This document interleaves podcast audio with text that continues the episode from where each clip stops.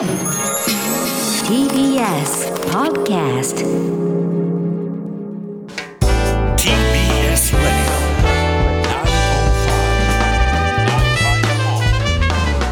知る若手動かす TBS ラジセッション発信型ニュースプロジェクトセッションダースレーダーと。南部ひろみが生放送でお送りしていますここからは特集メインセッション。本日のテーマはこちらです。メインセッション。直撃モード。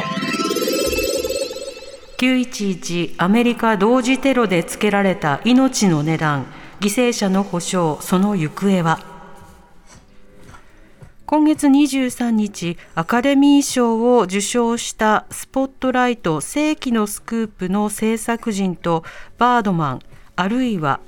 無知がもたらす予期せぬ奇跡などで知られるマイケル・キートン主演の映画ワース命の値段が公開されます。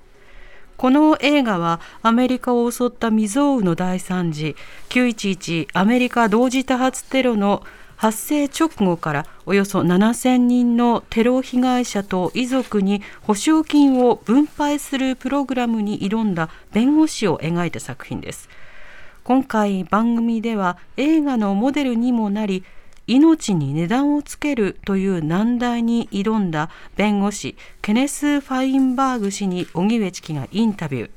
また保証プログラムが作られた背景や当時のアメリカでどのような議論になっていたのかなど911が発生した当時ワシントンに住んでいた上智大学教授の前島和弘さんに伺います。はいではゲストをご紹介しますね。スタジオにお越しいただきました上智大学総合グローバル学部教授の前島和弘さんです。よろしくお願いいたします。よろしくお願いします。どうも、はい。失礼します。お願いします、えー前島さんのご専門は現代アメリカ政治外交セッションでも大変お世話になっております、今回のテーマでもある911アメリカ同時多発テロの際にはワシントンにお住まいだったということで、えー著書にアメリカ政治とメディアキャンセルカルチャーアメリカ貶め合う社会などがあります。ね、あの前島さんはね、僕の YouTube 番組にも何度も出演していただいてるんですけど、うんですよね。リアルに会うのがねだいぶ久しぶりなんですよ。そうですか。なん2年ぶりぐら2い年ぶりぐらいです。コロナ前ですもんね。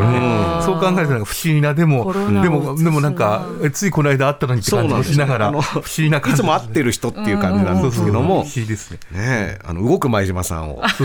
リアルで対対面して目の前に。リモートはねやっぱあんま動かないんでなるべく動かあんまり動くのも変なので。うん、はい。でもね、前島さん実はこの映画の題材にもなっている、9-11、はい。この当日ワシントンに、そうですね、あのアメリカに8年住んでたんですが、まあ、その2002年に帰ってくるんですけど、まあ、その前ですよね、えーワシントン、あのえー、とこれもう、ここでもあの、えー、と9-11から20年の時にお話をさせていただいたんですけど、えーまあ、えー私は多分住んでただけですけれども、まあ、友達の友達が亡くなったぐらいな感じなんですよね。でえー、とワシントンはペンタゴンうん。ですし、ペンタゴンっていうのはバージニア州ですが、ワシントンの川向こうなんですね。で、えー、とあとわ、えー、と日本ではあのワールドトレードセンター、ニューヨークの2つのビルが、えー、とテロで、えー、と突っ込まれたと、えーワールドトレードセンター、私も何回も行っていて、一番上にウィント・トゥ・ザ・ワールドっていう有名なレストランがあって、そこでよく会議をしてたんですよね。で、あの今日もう映画の話になっちゃうんですが、その後出てくる、えーこの映画の中で出てくる非合法移民の家族というのは、実はワールド、えーそのウィンド・トゥ・ザ・ワールドの人だったらしくて、そう考えると、ああと思いながらあの映画を見ていた、なんていうのかな、えー当事者とは言えないものの当事者のような。あそんな立場であの映画を見ました。あのお二人とも映画を見られたっていうのはよくご存知なんですけど、あの9-11のそのニュースそのものはどういうふうに初めて、あの知ったんですか、えー、と最初、テレビつける前に、えーヘリコプターが上飛んでるなってあそっちが先だ多分チェイニー副大統領が逃げた。最初は逃げないといかんと思って、それで、えーと、ブッシュ大統領は他のところ、遊説というか、小学校に行ってたのそうでしたよね、小学校に、えーそれでなんか変だなって、うるさいな、物々しいなってところでテレビつけたら、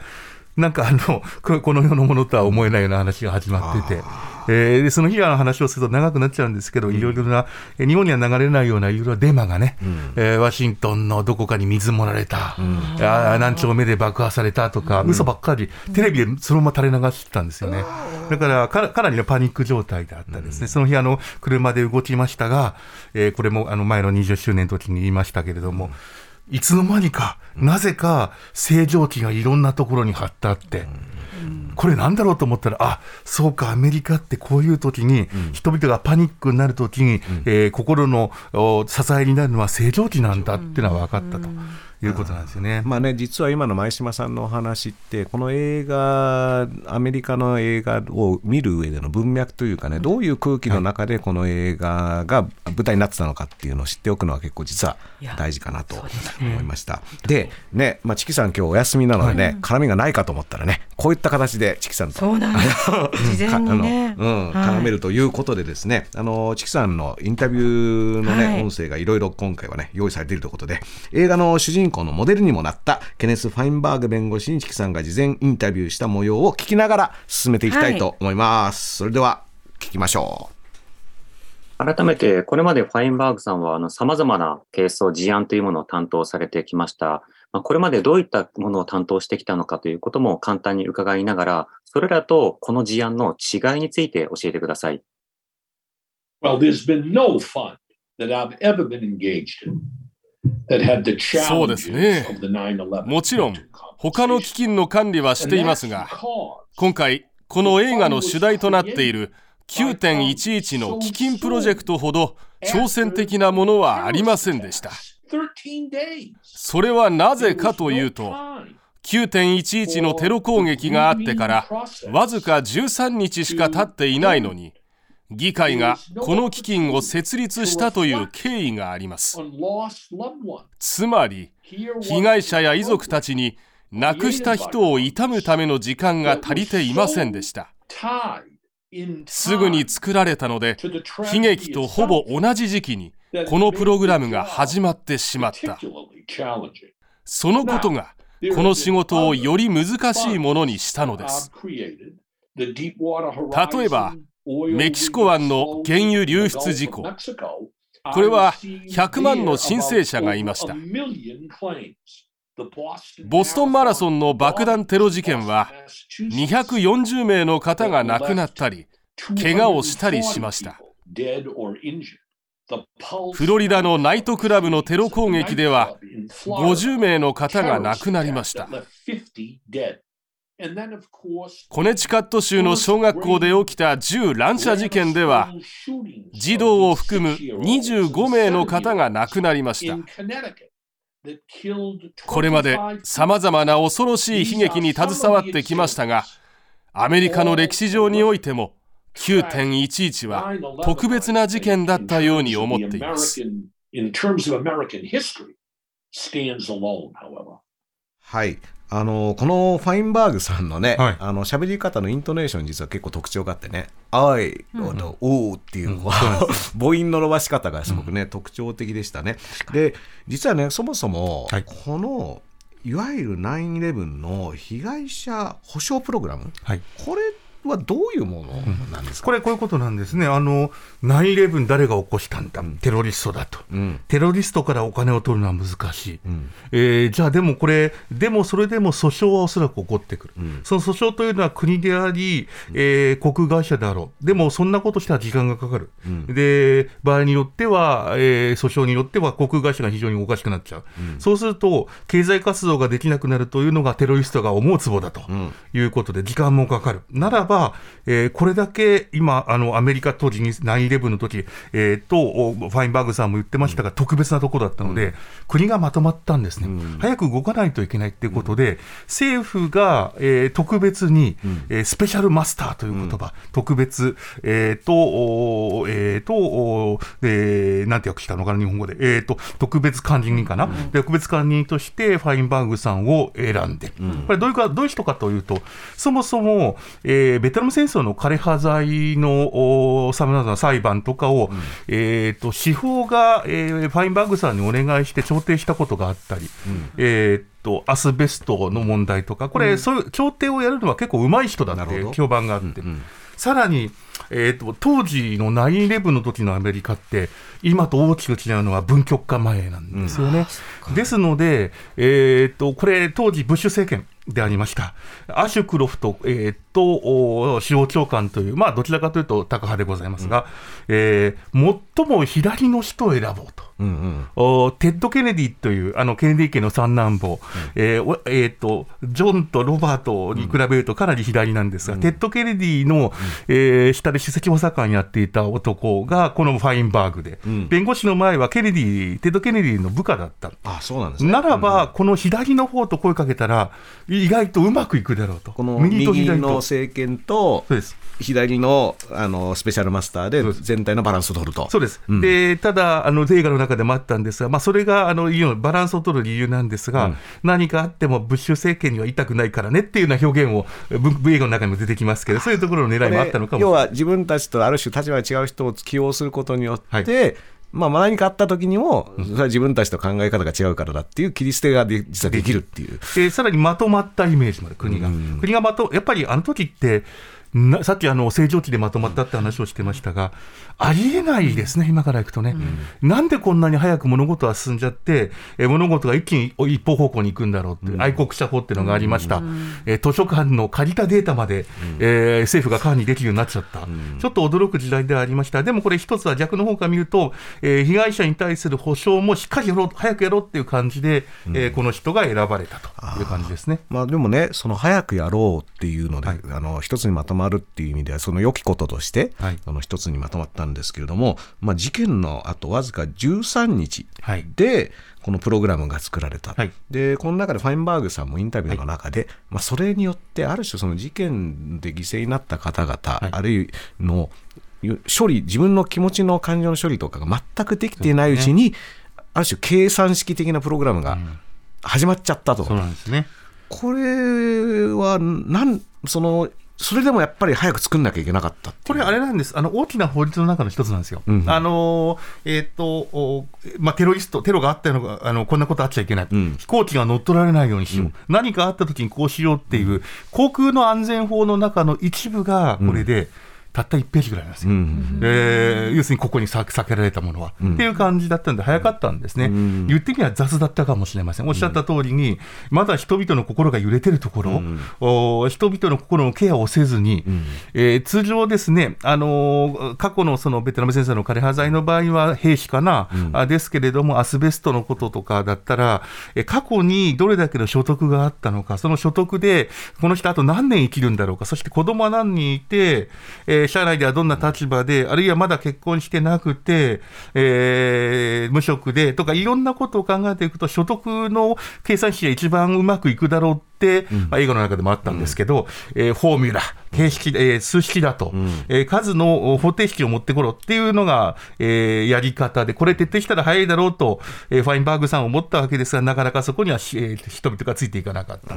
で、それをなんとかしていくのがこの映画ですよね。そうですね。まあ、その、いわゆる感情面大きなディザスターがね、うん、あった時のに人々はどういうふうに感情が動くのかっていうこと、ある種それに対するこう見極めの問題なんと思うんですけれども、えー、ちょっとねインタビューの続きを聞いてみましょう、はい。うん、プログラムではですね、まあ、被害者ごとに金額の違う保証金映画の中でいうこれ「ワース」っていう映画のタイトルなんですけども、はい、命の値段がつけられていく、えー、これに対してねケネスさんがいわゆる数式でやっていくっていうことが実は感情っていうものとすごくぶつかっていくわけですよね。うん、でそことの向き合い方をチキさんが聞いてくれています。それではインタビューの方を聞いてみましょう。この映画でも描かれてますが、被害者の方は、まあ、悲しみとともに怒りも持った方々ということになります。そして、その怒りが代理人であるあなたにも向けられることがあるかと思います。つまり、私たちの家族の根付けを行うなんてひどいことだ。あるいはなぜ他の被害者と自分の被害、家族の金額が違うのだ？そうした怒りというものに対してどのように向き合っていくのか、どのように対話をされてきたんでしょうか？Well, first of all, you let anger その怒りというものを持っていらっしゃる場合、まず圧力鍋から蒸気を逃がすような形で感情の赴くままに話していただく。それが怒りであれば、それを表現していただくことが大事だというふうに感じました。つまり、我々は良き聞き手となり、そして共感するということが大事だと思ったんです。非常に興味深いのが、9.11で僕のもとに個人的に面談に来てくださったほとんどの方が、より多くの保証金が欲しいという、そのような動機ではなかったんです。具体的には、2つの動機でいらっしゃった方が多かったです。まず一つが、人生の不公平さに対する怒りの思いを聞いてほしかったということです。妻が、娘が、家族が亡くなった。ファインバーグさん、神などいないのですと。そうした気持ちを表に出す、そういう場所になりました。そしてもう一つ、僕のもとを訪れてくれたモチベーションというのが、亡くなった方の記憶というのを改めて分かち合う、あるいは認めてもらうという動機を持った方々でした。例えば、妻と25年前に結婚した当時の動画をぜひ見てくださいというふうにおっしゃった方がいました。その時の美しさ、そして加害者たちがどんなことをしでかしたのか、それを見て感じていただきたいというふうにおっしゃっていたんです。亡くなった方のご家族のエモーショナルな反応というものをまず伺うということが大事だと思いました。映画の中では、前半では、ある意味では役人的に計算式を当てはめて、それをまあ提供していく、その合理さに納得をしてくれというふうに伝えるような役回りということになっていました。それがだんだんセラピーのこうカウンセリングをこう重ねていくような役割となっていき、一人一人のまあ納得や一人一人のヒストリーに耳を傾けるというような立ち振る舞いに変わってきました。こういった転換、こういったまあミッションに対する取り組み方の変化というのは実際にあったことなのか、あったとすればそれはどうしてそのような変化を行ったのか、それについて聞かせてください。映画は少しクリエイティブに僕らの物語というのを描いているので、非常に冷たい弁護士が非常に理解のある聞き手になっていくという、その道のりというのが、実際よりはちょっと大げさに描かれているというのはあります。ただ、プログラムが進化していく、そして前進していく中で、自分自身も、さっきお話ししたように、被害者の方々やご遺族の方々へのお話をしっかり聞く必要性があるというのをより強く感じるようになっていたというのは事実です。というのは当時議会そして司法もそういうものが必要だということに全く気づいていなかったんです。そして我々はチームとしてそれを提供することができました。それをすることができたことが今回のプロジェクトの成功に欠かせなかったんだと思っています。うん。まあね、あのー、講談映画の話にもなって、で、これ、マイケル・キートンが、はい、あのファインバーグ弁護士役をやっていて、はい、僕はあのマイケル・キートンがこういう役柄をする時が僕すごい好きで、はい、あの実際、ある種その感情の動きだったり、特に前半その役人的に対処している時の表情と、うんある種あの物語の中でいくつかの経歴を経て人の話を聞くようになった時の表情がやっぱり全然違うんですよね。でそれによって初めてある種あやっと自分がやらなきゃいけないことが分かったっていう、はい、あの多分映画のそれこそ3分の2ぐらいまではこのマイケル・キートンは自分のやらなきゃいけない仕事をある種事務所の他の人はもうみんな気づいているけど、はい、本人だけが理解できてなかったっていうのが、話を聞くことだ、うん、本当に最後の方なんですかね。あのネクタイの方も緩めになってるんですよね、うん、ちょっとあ、えー、でも、えーと、いろいろ気使っていろいろ話を聞く人になっているということです、でねやっぱりそうした意味ではその映像映画の表現としてねそうした変化が描かれているっていうのはすごくあの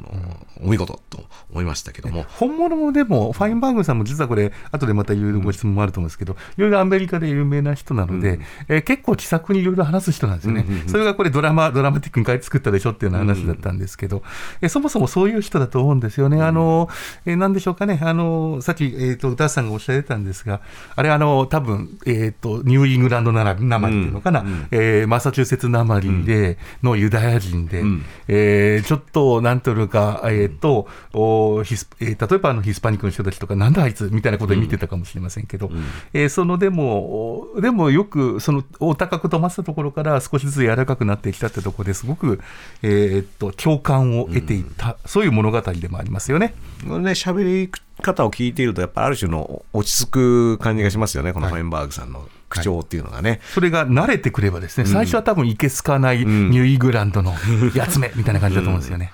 はい。まあでもね、これ、まあプログラムすぐに発表されて13日でこうやりますよっていうの自体は、じゃあ報道とかされたときに、まあアメリカが一つになろうっていうムードの中で、どういうふうに受け止められてたんですか、ね？当時言われたのは、ちょっと難しいよねって感じでみんな思いますよね。でそもそも、あのーえーっとこれ、保険すら難しいかもしれないっていう議論が最初出て、どういうことかというと、あのテロとの戦争。をなんですね、戦争って保険の対象外じゃない、とかですね、要するに不可抗力だったわけだから、保険会社どこまで払えるんだろうかって,、いうような議論すら出てたぐらいなので、それがこれだけの人が、政府が、えーっと7000、6000人、7000人、え一人、これ7000人ってな、えーっと、9-11で亡くなった人は3000、4000人弱なんですけども、えー周りで例えばレスキューをしていて、アスベストを吸った人とか、そういうことを数えていくと6000人、7000人になるわけですけど、えーそれぞそれを一人一人ケアできるのって、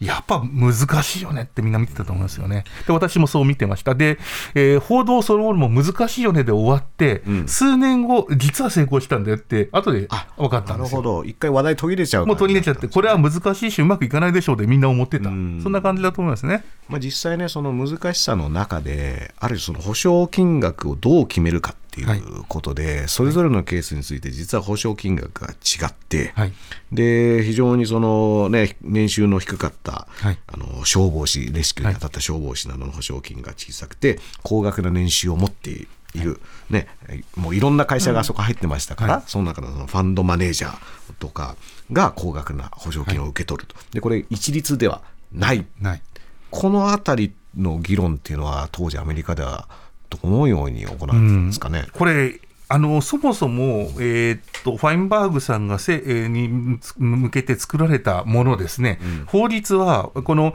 えーっとスペシャルマスターは、えーココロケースを評価して作ってくれとあったので、最初から一律はないんですよ、そもそもそれはありえなかったんですよ。えーで、一方、あのそもそも自動車事故でも、やはり我々普通の自動車事故とかさまざまな事故でも、えーっと、我々、えーかなりその額は違っている。ただ、それに関して、一つ難しかったのは消防士なんですよね。ヒーローじゃないか、でまさにあの人たちがアメリカを救ったんじゃないか、ん。アメリカを救った人たちに対してどうして少ないのっていう、で一方、ファンドマネージャー、あの当時はエンロンという会社がありましえーいろいろなトラブルがあって、エンロンのやつらはなんでお金があって、えーヒーローはこんなに少ないのって議論がありました。えーです。ただ、えーといまあ多分でも一般論として、えー評価は違うだろうな、残念ながらそこはあったと思いますよね。うん。まあね、そうした議論含みのね、プログラムなので、えーでも一方でですね、こうなんだと思うんですよね。あの、えーそれはやっぱり被害者にとっては納得できないわけですよ。うん。えーなんであのエンロンのやつらに我々私の夫が、私の息子がっていうところがあるということだと思いますよね。うん同じ命じゃないかっていうのとかね、自分にとっての大切な命じゃないかとか、まあ、あのやっぱりそういったさまざまな感情がわーってなる中で、やっぱりこうしたプログラム、そもそもこの計算式でやっていくことに対しての反応としては、まあ、あの遺族の中でもですね、このプログラムに対して反対活動を展開していく。ねまあ、そうした人物がであの映画の中でもね、特徴的なキャラクターが出てくるんですけども、あのこれについてもチキさんが聞いてくれているので、インタビューの続き聞いてみましょう。具体的なケースを踏まえて社会が進んでいくということはとても重要だと思います。そしてそういったいろいろな当事者がいるんだということをメディアなども含めて可視化していくことが重要だと思います。この映画の中では、あのメディアプレイヤーであると同時に、まあ、当事者を取りまとめるプレイヤーとして、まあ、チャールズ・ウルフ氏という存在が描かれています。最初は対立していた両者が、しかしながら、えー、最終的には合意をする。これはまあ友情の物語でもあるとも同時に、まあ、ネゴシエイトの物語でもあるというふうに感じました。ウルフ氏とは実際どういった人物で、どのようなやりとりを交わして合意に至ったのか、そのエピソードについても聞かせてください。Charles Wolf lost his wife.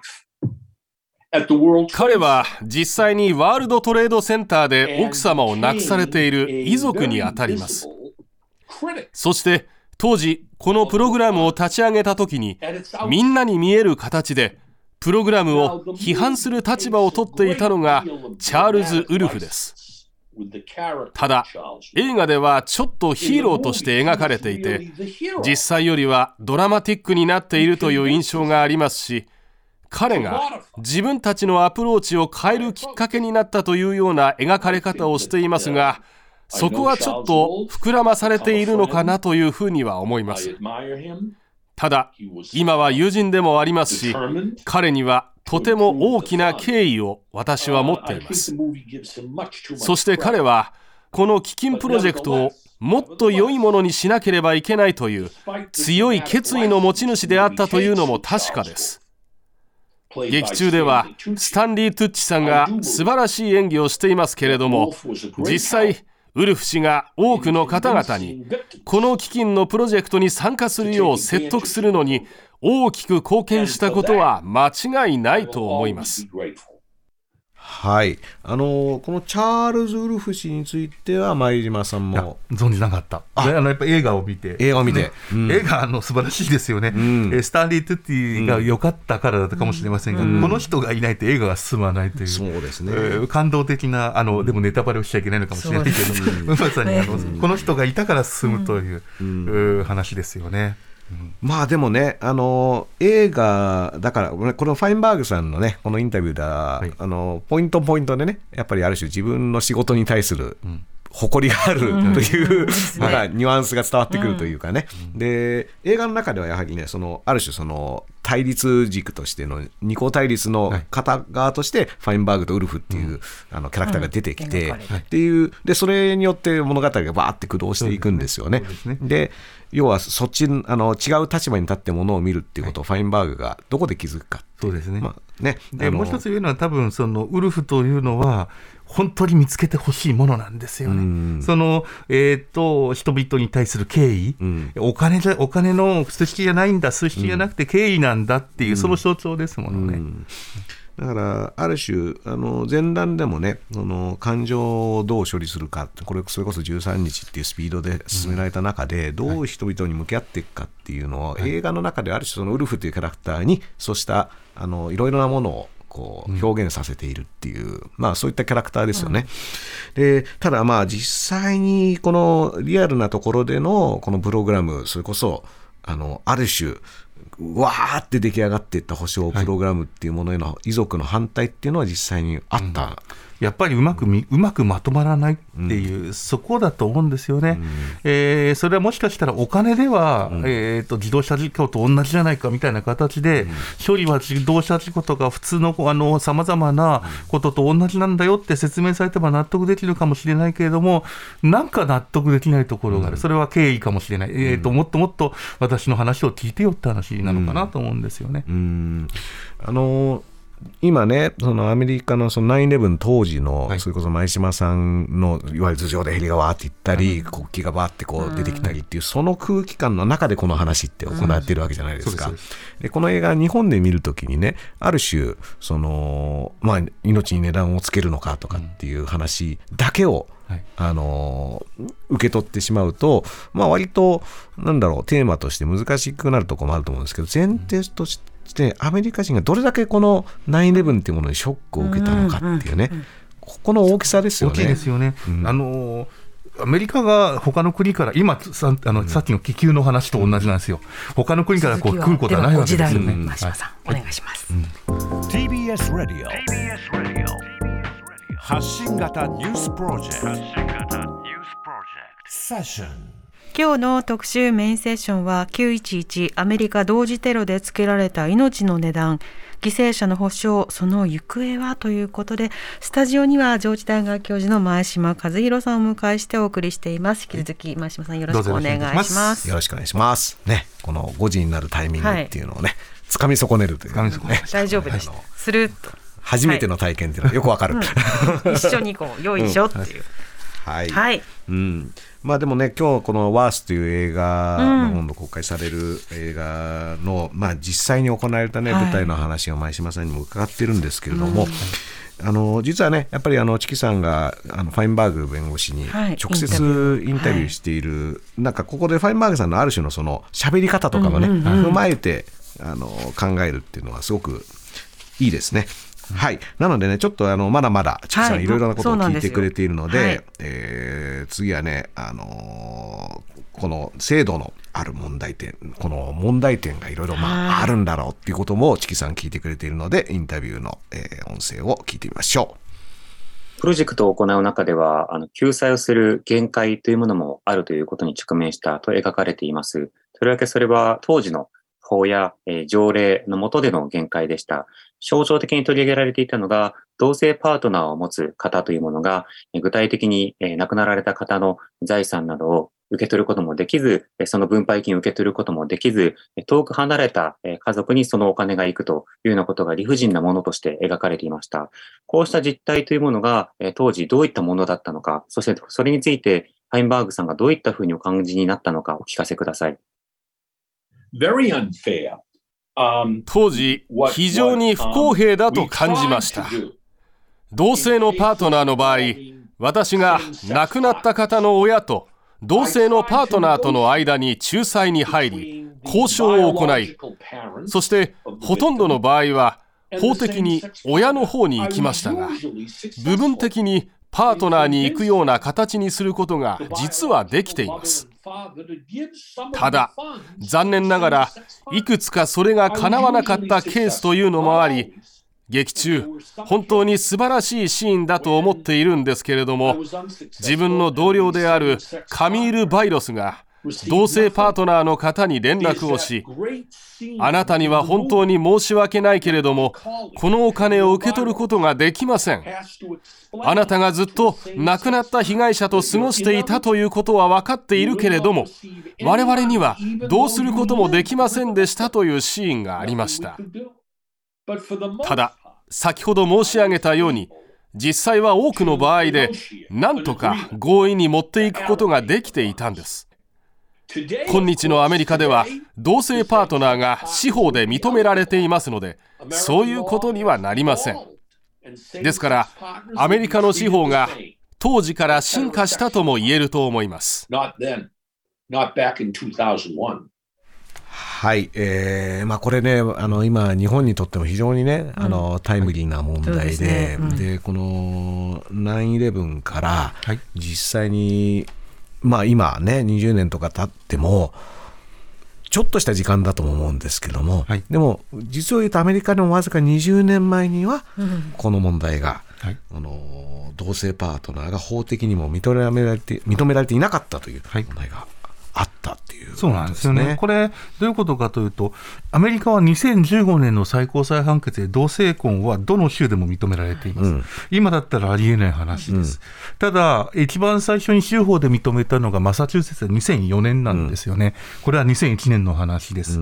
で、それまでどうだったかっていうと、事実婚、シビルユニオンという言葉があの映画の中に出てきます。えー、シビルユニオン、事実婚で認めてるところはあるんですが、それを全く認めない州に、えー、と形上の住所がある、うん、ケースで、うん、えー、その形上、そこが認められないから、結局のところ、婚姻っていうのは州法で決められるところがあるので、えー、今のお話でもあったんですけども、難しかったっていうケースは、この中でもあり、映画の中でもありましたよね。まあね、だから昨今、その日本でね、あの新井元消費者補佐官の発言、これがもう今の日本の状況です。でもこれ実は映画の中で20年前のアメリカの状況として、うん、あの劇中ですごくね、印象的なシーンですよね。はい、その、あの、犠牲になった方の同性パートナーがいてでもその犠牲になった方の両親っていうのがすごくその保守的な考え方をしているっていうこのここに対してどういう交渉をするかっていう。でこれは僕が日本でその今ある種考えなければいけない事例。この映画の中であこれ今僕らが考えなきゃいけない話じゃないかっていうのはすごく強く印象に残りましたね、うん、まさに今ですよね、うん、日本の世論もだいぶ変わってきました、うん、えー、当時2001年の世論は、えーと、全体的に言うと同性婚を3割ぐらいしか認めていなかった。えー、エルド選考賛成していなかった、今、7割ですよ、うん、えー、もっと多いかもしれない、もっと多くなりつつあります、日本も、えー、数日前に見たのは半分以上がそうだったと。えー、ですので、ここのあたりはまさに、今もし何か日本で起こったら、うん、この話ってまさに日本の話になるわけですね。うん、あとあの、えー、さっき少し申し上げた非合法移民の話、この人たちに対する保障も、日本の場合だったらどうなるんだろうと考えながら見ておりましたけどね。まあね、だから、あのー、ここでね、ファインバーグさんは、アメリカの司法が当時から進化したっていう言い方をしているんですよね。はい、でこういった事例があってそれに向き合うことをいろいろな形で重ねることで進化した、はい、日本が進化できるのかっていうのは、実はこの映画を今日本で公開されるっていうのはそうした議論にもつなげていくっていうね、ね。ことが大事になってくると思いますね。はい。えーとですね、まだね、チキさんいろいろ聞いてくれてるんですけれども、はい、えーと、まあね、このプログラムね、が実際に与えた影響についてね、あのチキさんが聞いてくれているので、はい、その音声も聞いてみましょう。この基金の取り組みが、まあ、その後、まあ、様々な銃乱射事件をはじめとしたいろいろな問題に対して与えた影響、あるいは今回の基金が前例となって、その後の様々な計算などに変化をもたらした点というのはあるんでしょうか？Very little change. この基金のその後はほとんど変化は起きていないと思います。というのはアメリカその歴史においても非常に珍しい基金であり自分はこのようなことが再現されることはないというふうに思っています。他の事件の基金と比べるとこの9.11の場合は納税者つまり国民の税金が使われていました。他の基金の場合はすべて個人が献金や募金したものが基金となっているんです。そしてすべての命というものは等しい価値として扱われ同じ額が支払われています。ですのでアメリカの司法がこれによって変わることはなかったと思いますしアメリカそして世界の人々を巻き込んだ悲劇に対するユニークなレスポンスであったというのがこの9.11の基金でありこれは二度と再現はされないと思いますしされるべきではない。一回きりのことであったと思っています。はい、はい、ということで、すべて吹き替えを TBS の蓮見紀之アナウンサーにご担当いただきました。聞いた瞬間分かったという、うん、特徴的なね、ね。うん、あの吹き替えでした。はい、で、えー実際ですね、これ、今後、こうしたものはないだろうというふうにファインバーグ弁護士が言っていて、はいろいろな原因、ここでも話してるんですけども、はい、やっぱり前島さんが前段で指摘した人は、アメリカがもう分極化して、そこだと私は思ってます、一つになって何かを解決するっていう国の力がもうなくなってしまったんじゃないかあのー、1月6日ですよね、うん、議会襲撃2021年の、うん、あれを見ると、これちょっと難しいなと思うんですよね。うんで、今の話は、この例えば、えー、ファインバーグさん持ってくんだったら、えー、リベラル派の人持ってきたよねって話になっちゃうわけですよね。うん、ちょっと難しいかなと思うんですよね。うん、で、ファインバーグさん、今言っていた中で少しあの説明が必要かなと思ったのは、等しい価値として命を扱って同じ額が支払われる。これあのベースであって、うん、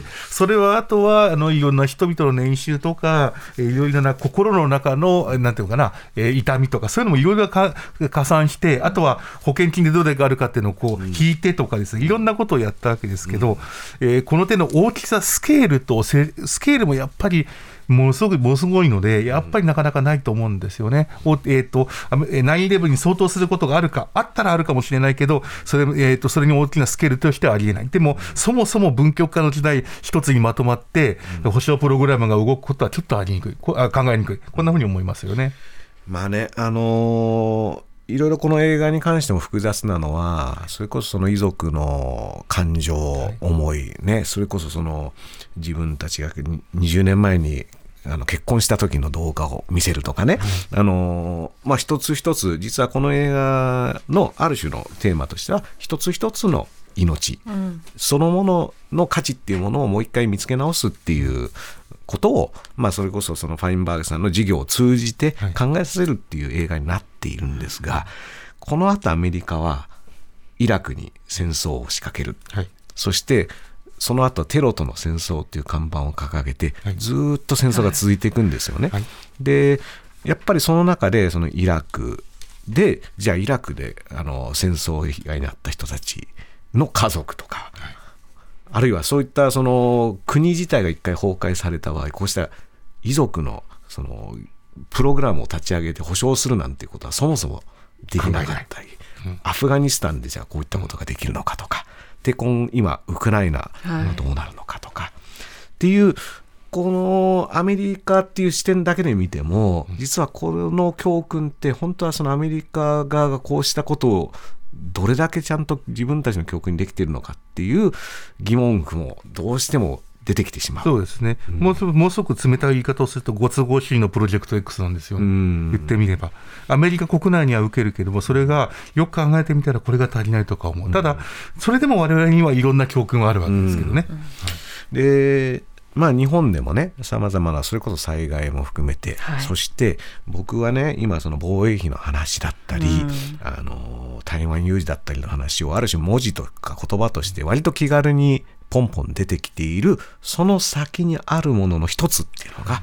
こうした事態に直面したときに、日本の社会は、うん、あるいは日本の行政は、どういう対応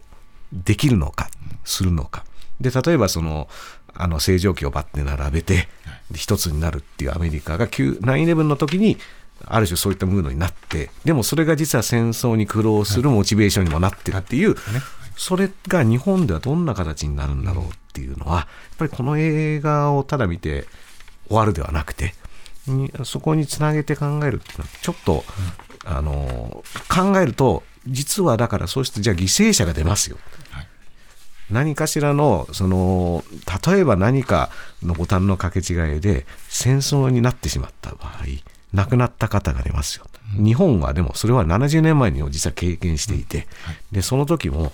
保証云々とかっていうことも全くできないぐらい国がボロボロになったっていう経験を一度してるわけですよね、だからそれで今この映画を見て一人一人の命の値段がいくらなんだとか、なんであっちが高くてとかっていうことってこれはこの後、もし防衛費を上げるのが大事だったら、こういったことを考えるっていうことも今のうちからやっておかないと、僕はやっぱりそれもまたご都合主義のプロジェクト X になってしまうんじゃないかなと思いますね。うんはい、えー、このワース命の値段は2月23日木曜日から全国公開となります、えー、今日は上智大学教授の前島和弘さんをお迎えしてお送りしました。前島さんありがとうございました。また。よろしくお願いします。どうも。発信型ニュースプロジェクト。TBS ラジオ TBS ラジオ